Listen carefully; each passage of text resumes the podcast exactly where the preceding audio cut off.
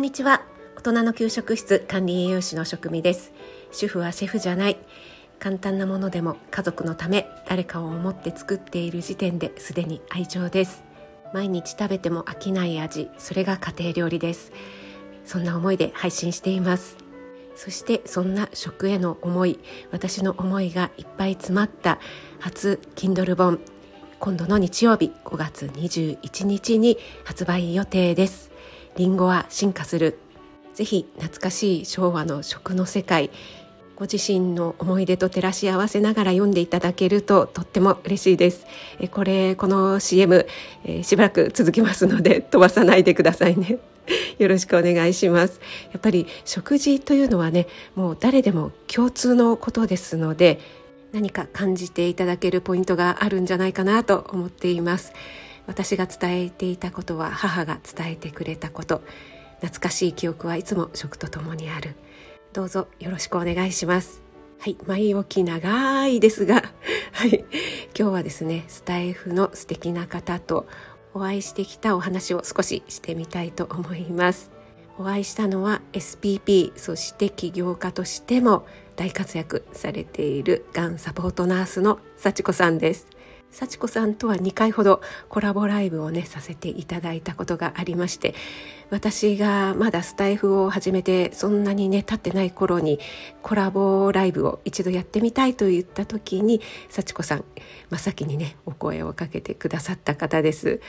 そして幸子さん近々ねお住まいを変えられるということでねその前に一度お会いしたいなちょっと遠くなってしまうのでね一度お会いしたいなと思っていたんですよね。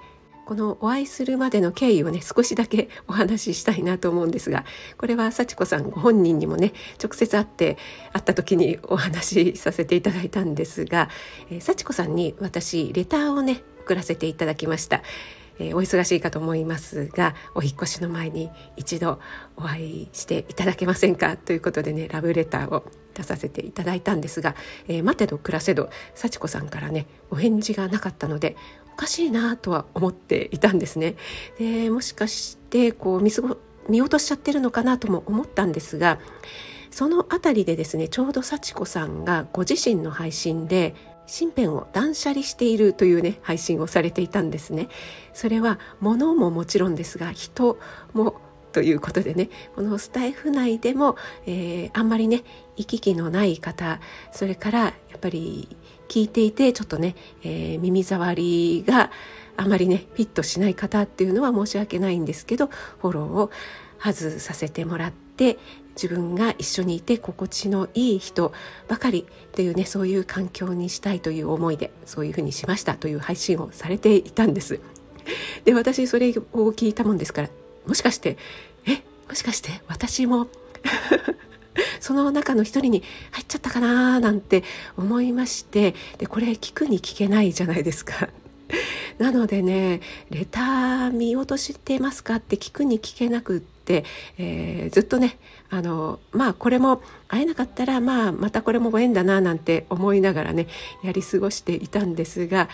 その後に幸子さんがエレーヌさんとお会いしましたというね配信を上げられていたのでそこにですねちょっとジャブ的な コメントで「エレーヌさんとお会いしたんですか？私もお会いしたいです」みたいな感じでちょこっと入れて幸子さんどんな反応を示されるかなと思っていたらですね「えぜひぜひ」っていうふうに返ってきましたので「おや?」と思いまして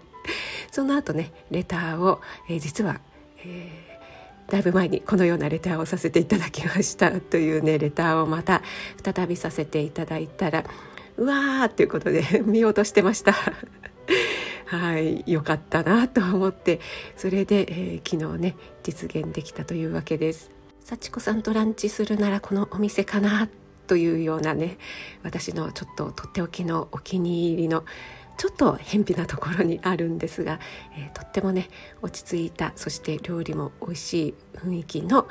お店にご案内いたしまして、えー、そこでね美味しい食事をいただきながら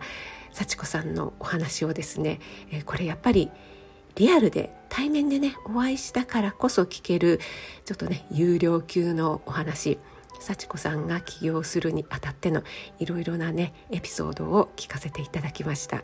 幸子さんはいろいろなところで顔出しもされているので私はすぐにね待ち合わせした時に幸子さんを、えー、見つける自信があったんですが幸子さん私とはね初対面だったんですよね。そしてね幸子さんは、えー、私はもうちょっとね、身長が低いイメージだったっていうふうにおっしゃってました。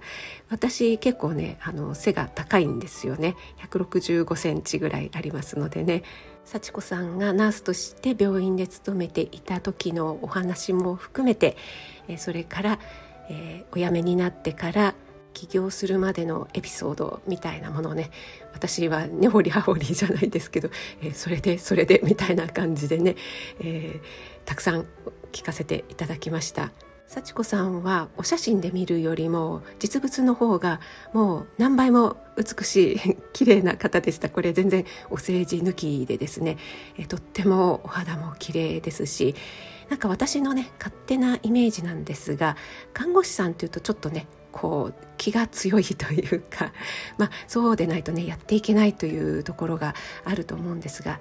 もう何でしょうテキパキキビキビというようなねイメージがあるんですが幸子さんは本当にうんたおやかっていうかしなやか柔軟性があるというような、ね、そんな雰囲気それから全体幸子さんからこう醸し出しているような雰囲気もそんな感じが伺えました。起業されていてご自身も起業家そして代表ということでねそれをこう切り盛りしていくというにはねやっぱり相当な覚悟と常に努力し続けるっていうねそういった